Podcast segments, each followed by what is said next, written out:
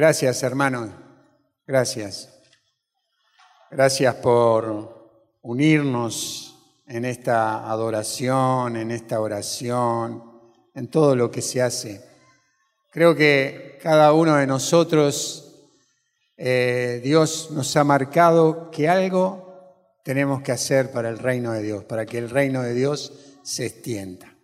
El Señor te ha elegido a vos, a vos, a vos, para hacer la obra de extender el reino de Dios acá en la tierra. Así que no quedas exento, estás, estás en el reino de Dios, estás en el pueblo de Dios, estás preparado para anunciar la buena noticia. Simple, sencillo.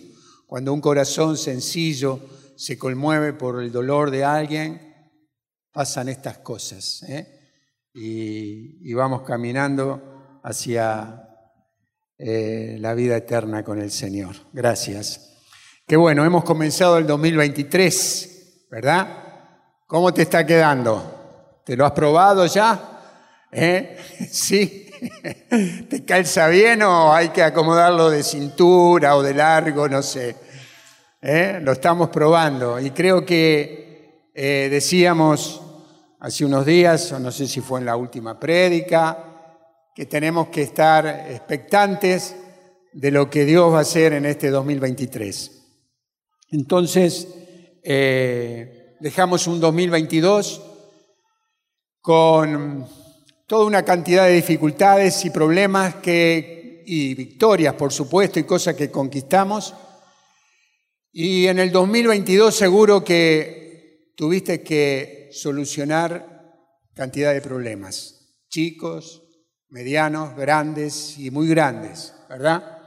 Todos tuvimos que solucionar algunos problemas, algunas dificultades, familia, económicas, de salud, de relación con otras personas, algo se nos complicó en algún momento, en algún tiempo de nuestra vida. Y, y hay momentos en que lo intentamos todo, oramos todo, oramos, tenemos encuentros con Dios, vamos a misa, nos confesamos, eh, hacemos todas las cosas que nuestro Dios y la iglesia nos piden, pero los resultados no son buenos y igual la adversidad viene en contra de nosotros y nos golpea eh, en lo más querido, a veces en lo que más necesitamos. Y, y es así, tengo que decirte lamentablemente eh, que, es así, no hay, no hay otra, ¿verdad? Como decimos, no hay otra. Esto es lo que nos espera en el 2023. Serán con muchas victorias, por supuesto, eso lo creo, pero también tendremos que solucionar dificultades y problemas. Y creo que el Señor tiene un propósito, no puede quitar parte de esos tiempos, de esos momentos en nuestra vida, decir, a ver, en el mes de junio, en el mes de mayo voy a estar con dificultades y el Señor saca el mes de junio y el mes de mayo de tu vida y, deja que no pases por esas cosas. No es así, ¿verdad? No se lo podemos pedir y el Señor no va a contestar esas cosas que le podamos pedir nosotros. Y creo que el Señor tiene un propósito al no permitir que estemos continuamente dando frutos, frutos buenos, que todo esté bien, en nuestra vida, que todo esté perfecto eh, y que todo salga bien. Eh, necesitamos, necesitamos, aunque no lo creas, esos tiempos de prueba. Y estos son periodos que destruyen y golpean nuestro orgullo. ¿eh? Cuando vos te crees que estamos, o que creemos que estamos allá arriba, el Señor a veces manda estas tormentas, estos vientos de frente que complican nuestras vidas y hace que eh, ya no, no nos vanagloriemos de las capacidades y de la inteligencia que tenemos y podamos reconocer que también sin Cristo, sin Dios, somos limitados. Entonces, reconocer eso y al mismo tiempo que fortalece que vamos teniendo esos problemas y esas dificultades, Dios hace que eh, con estas dificultades dependamos más de Él. Y yo recorro los tiempos donde más dificultades he tenido y siempre, siempre me encuentro con que dependo más de Él, con que necesito más de Él y que necesito hacer cosas que tal vez no he hecho para encontrarme más con la bendita presencia de Dios. Cuando tenemos estas dificultades, igual tendremos que confiar en Él. Así que te aliento, aunque estés en el medio de las dificultades, sigas confiando en Él, sigas perseverando en Él. Aunque no nos gusten las tormentas con vientos de frente, hay un propósito para eso, inconvenientes temporarios. El apóstol Pablo le dice a estos momentos, en 2 Corintios 4, nuestras angustias, que es nuestra angustias, que es leve y pasajera. Pero Pablo era Pablo, ¿verdad? Es decir, pero Pablo se aguantó cada cosa, ¿no? Se aguantó que lo apedrearan, que lo, que lo torturaran, eh, naufragios, cárceles, y él siempre estaba confiado en el Dios. Todo lo puedo en Cristo que me fortalece. Ese era el sentir de Pablo, un hombre tan firme en la fe, un hombre que amó tanto a Dios y que Dios lo sostuvo en las dificultades más grandes. Entonces, a veces yo pienso que, y lo digo, eh, cuando están las, esas dificultades graves que, hemos tenido, que hemos pasado, yo digo, bueno, esto, esto pasa. Eh, esto no dura toda la vida. En algún momento esto se va a terminar. Por gracia de Dios se va a terminar. En algún momento la solución va a llegar. Lo he repetido y lo he dicho y lo pienso muchas veces cuando estamos ahí y parecería que no salimos de eso. Y yo digo, bueno, Señor, yo sé que en algún momento esto cesa y se calma. Entonces, habrá cosas en este 2023 que no vamos a poder cambiar, que con nuestras manos, con nuestra fuerza, con nuestra inteligencia, no vamos a poder cambiar. Pero de cualquier manera vamos a sobrevivir. De cualquier manera vamos a seguir firmes parados. Eh, a veces pienso en esas realidades tan duras que, que nos toca vivir que son la pérdida de seres queridos, conflictos grandes de familia, donde prácticamente la familia se destruyen por, por, cosas que suceden. Y vos te encontrás con una realidad tan dura, tan difícil, que vos decís, ¿qué digo acá? No sé si te ha pasado. ¿Qué digo? ¿Qué le digo? ¿Con qué palabra yo voy a alentar o voy a calmar un dolor tan grande? Y una vez escuché algo de alguien que fue a un lugar y se encontró con una situación tan difícil y, él pensó, seguir respirando. Y se lo dijo, seguir respirando. ¿Qué le va a decir? Y dice que esa palabra golpeó la vida de ellos y fue un seguir respirando ¿eh? en situaciones tan difíciles. ¿Qué nos queda? ¿Palabras? ¿Abrazos? Puede ser un abrazo, un silencio, un estar nada más. Tendremos que seguir respirando. Y pensaba en las plantas, ¿no? Pensaba en los árboles en el invierno, cuando se secan, que quedan nada más que las ramas secas, no hay nada, no hay vida, pero abajo de esas plantas, abajo de esos árboles, hay nutrientes que están en silencio, que parece que no hay vida ahí, pero que se están preparando para cuando llegue la primavera. Se están preparando para la época, para el tiempo donde van a verdecer y donde van a aparecer los frutos. Y a veces en la vida a nosotros nos pasa eso. Parece que todo está terminado, pero en un momento, la fuerza de nuestro interior, del Cristo, de Dios que tenemos dentro, empieza a darle fuerzas nuevas a esa vida, a vivir una época nueva. Entonces, eh, eh, en la primavera estas ramas volverán a crecer ¿eh? y reverdecerán y aparecerán nuevos frutos. Estamos confiados en que Dios, a pesar de las dificultades que puedas tener, hará que reverdezcas y tengas frutos nuevos. ¿eh? Decirle, quédate tranquilo el que tenés al lado, porque vas a reverdecer, porque vas a tener buenos frutos, porque esos frutos van a aparecer. La rama la tenés seca, pero adentro hay vida. ¿eh? Amén.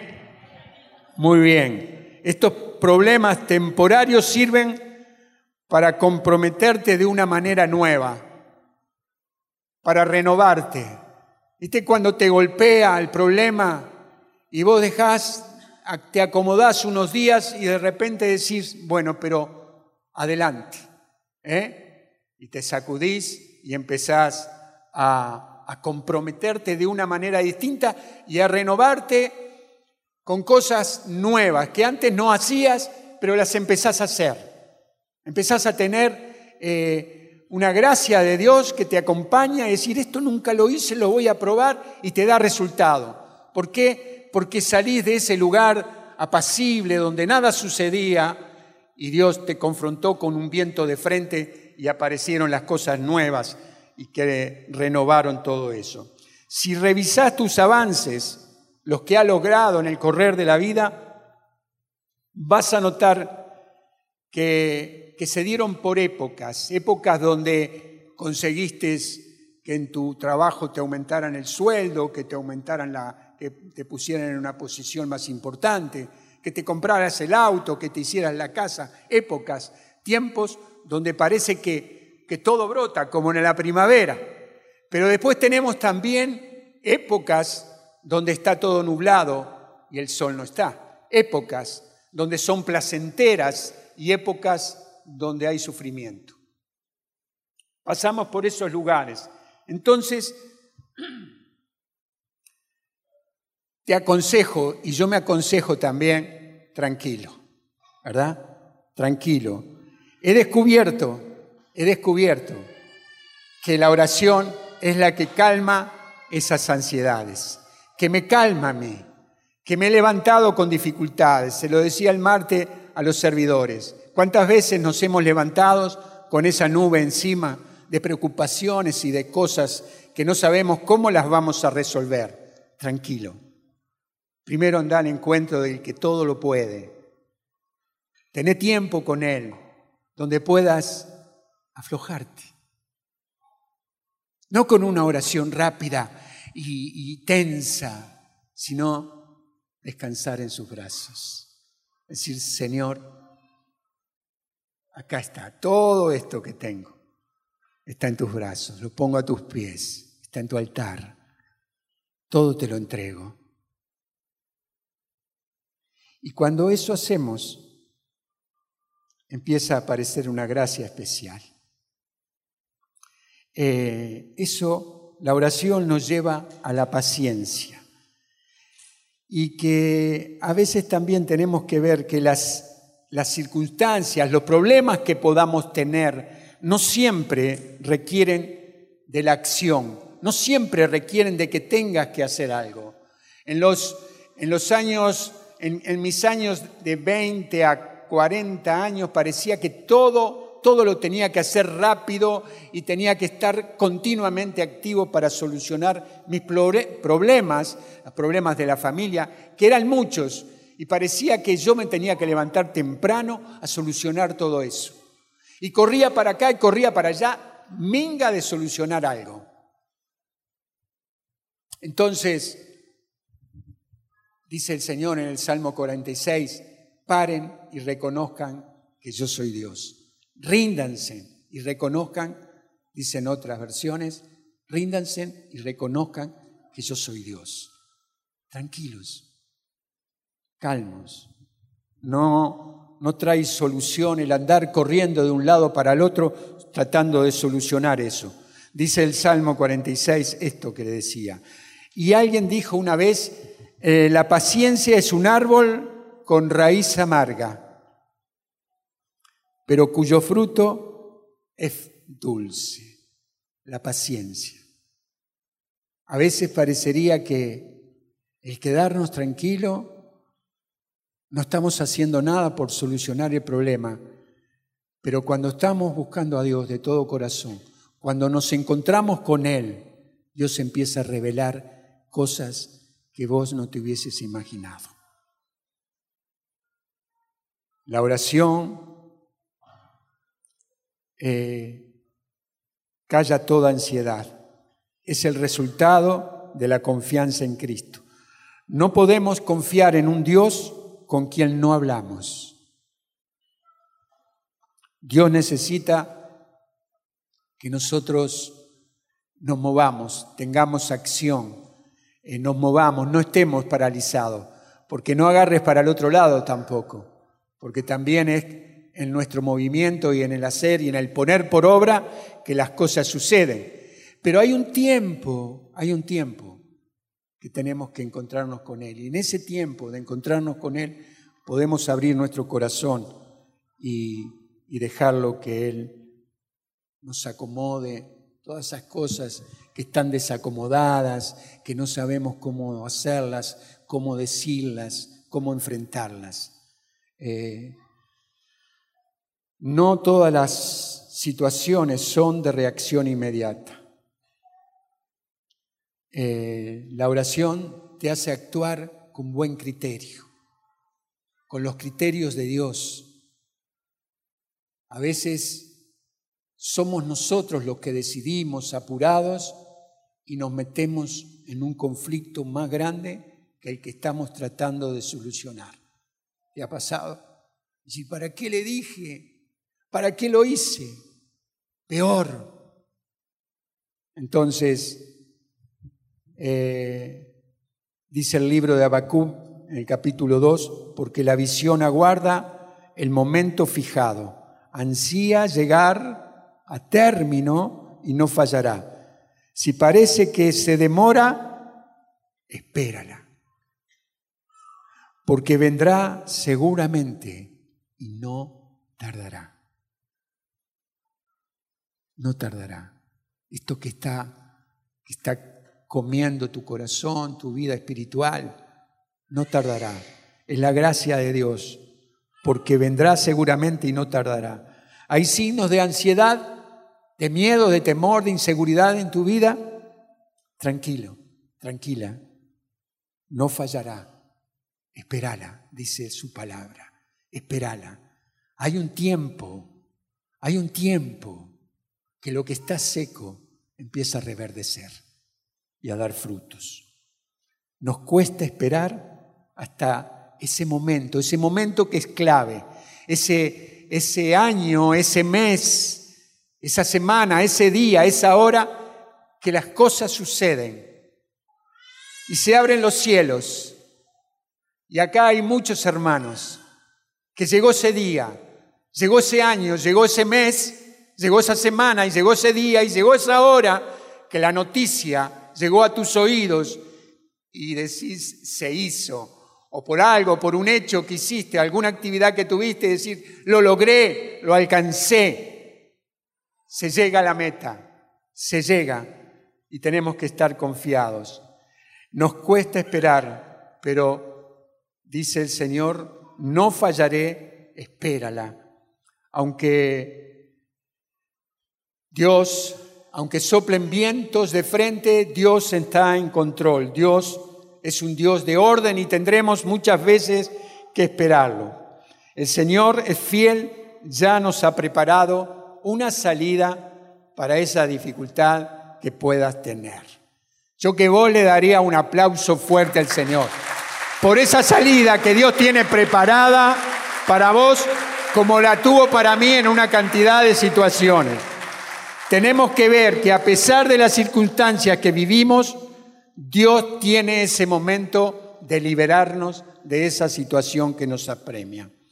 Nos envuelve la paz cuando sabemos con certeza que nada de lo que el enemigo haga podrá frenar el plan bendito que Dios tiene para nuestras vidas. Amén. Me gusta ese amén.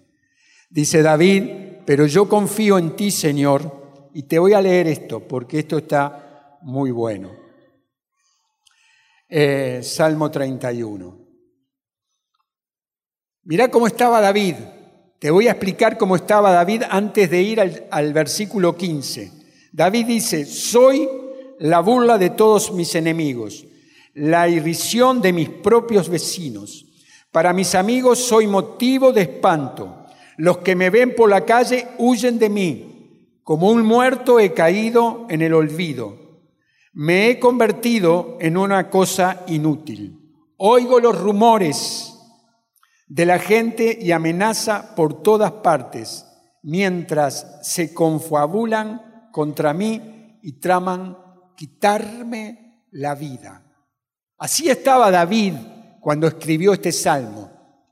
Pero en el versículo 15 dice, pero yo confío en ti, Señor, y te digo, tú eres mi Dios, mi destino está en tus manos. Dale un fuerte aplauso al Señor. Mi destino está en tus manos. Acosado por las dificultades, todo lo rodeaba para mal.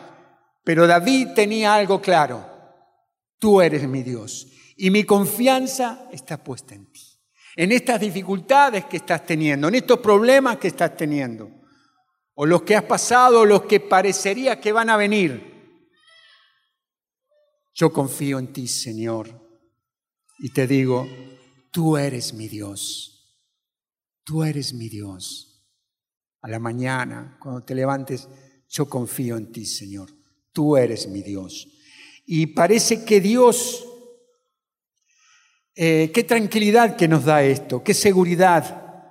Y dice el Salmo 40, espera, esperé confiadamente en el Señor y se inclinó hacia mí y escuchó mi clamor. Siento que la verdadera prueba de fe es la de enfrentar el silencio, de quedar esperando. Cuando nada sucede, cuando te quedas solo, cuando no hay una respuesta por lo que has pedido, cuando nadie te contesta el celular, cuando estás en silencio, esperando que te avisen, esperando que te digan, esperando ese trabajo, esperando ese resultado médico, en silencio, esa espera, esa espera es la que fortalece nuestras vidas. Suspenso. Siento que es la verdadera prueba de fe cuando no hay contestación, cuando es solamente un silencio. Parece que Dios se olvidó y parece que los días son una eternidad. Pero estos tiempos te entrenan para resistir. Estos tiempos te hacen fuertes. Esto estos duros ejercicios de en estos duros ejercicios de paciencia, si vos resistís, salís más que fortalecido, salís vencedor, salís con fuerzas. Dios te está ejercitando, nos está ejercitando y no responde ni sí ni no. Solamente dice, ahora no, ahora no, silencio. Estos son los tiempos de Dios que tenemos que aprender.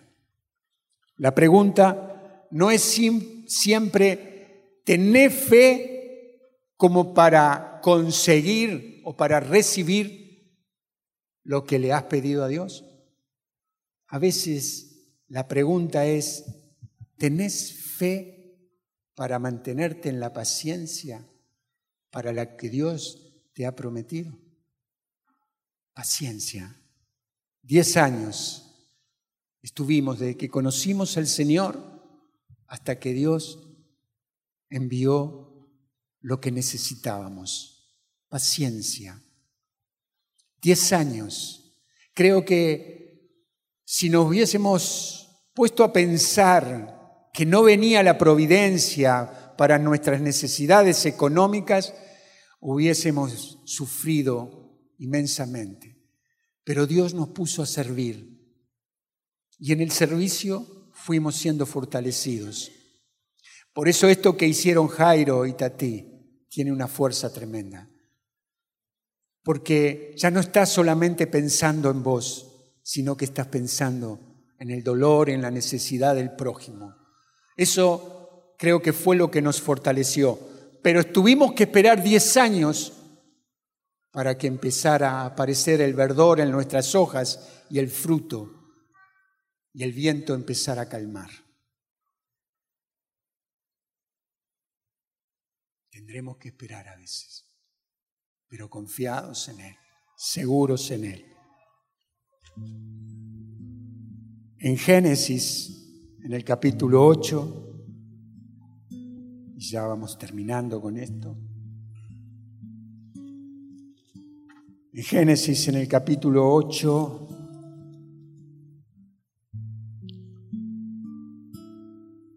dice la palabra, entonces Dios se acordó de Noé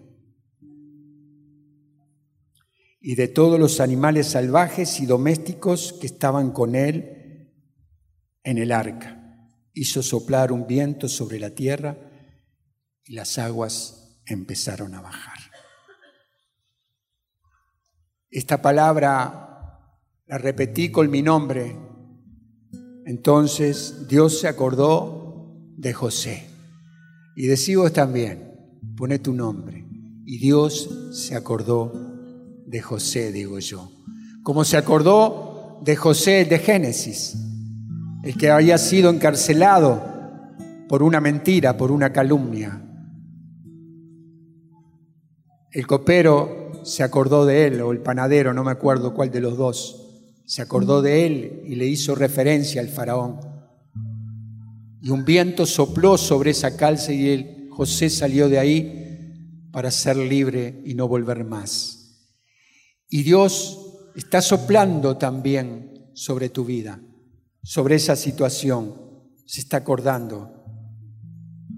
Sigo repitiendo muchas veces, cuando hay alguna dificultad, cuando hay algún problema, y Dios se acordó de José sé que Él se acuerda de mí.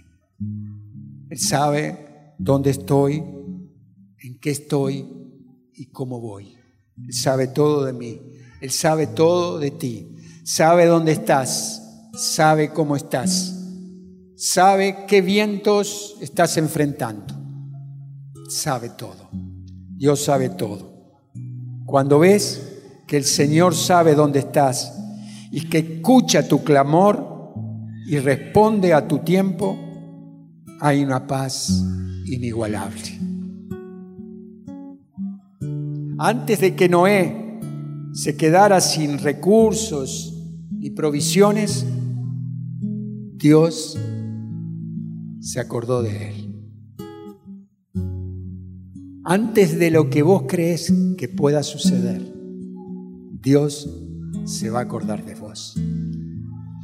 Dios se ha acordado de vos. Dios se ha acordado de vos. Dios se ha acordado de vos. Acá, Dios se ha acordado de vos. Dios no se olvidó de vos, te tiene presente. El viento sopla de frente, pero Dios sabe dónde estás. Él se acuerda de vos en el momento justo. Él hará mover el viento para que las aguas bajen y las imposibilidades en tu vida desaparezcan. Y va a proveer lo que estás necesitando. Bajan las aguas de las necesidades en tu vida, lo declaro. Bajan las aguas de las enfermedades en tu vida, de los conflictos en la familia. Bajan las aguas. Hay un viento que viene de la presencia de Dios. Sentilo. Hay un viento que sopla llevándose toda dificultad. Él está mirando tu vida, hermano. No importa cuál es el obstáculo que hay en tu vida ahora. También hay un viento de Dios que puede sacarte de esa dificultad. Créelo. Créelo. Dios puede sacarte de esa dificultad. El viento del Señor viene para que las aguas bajen.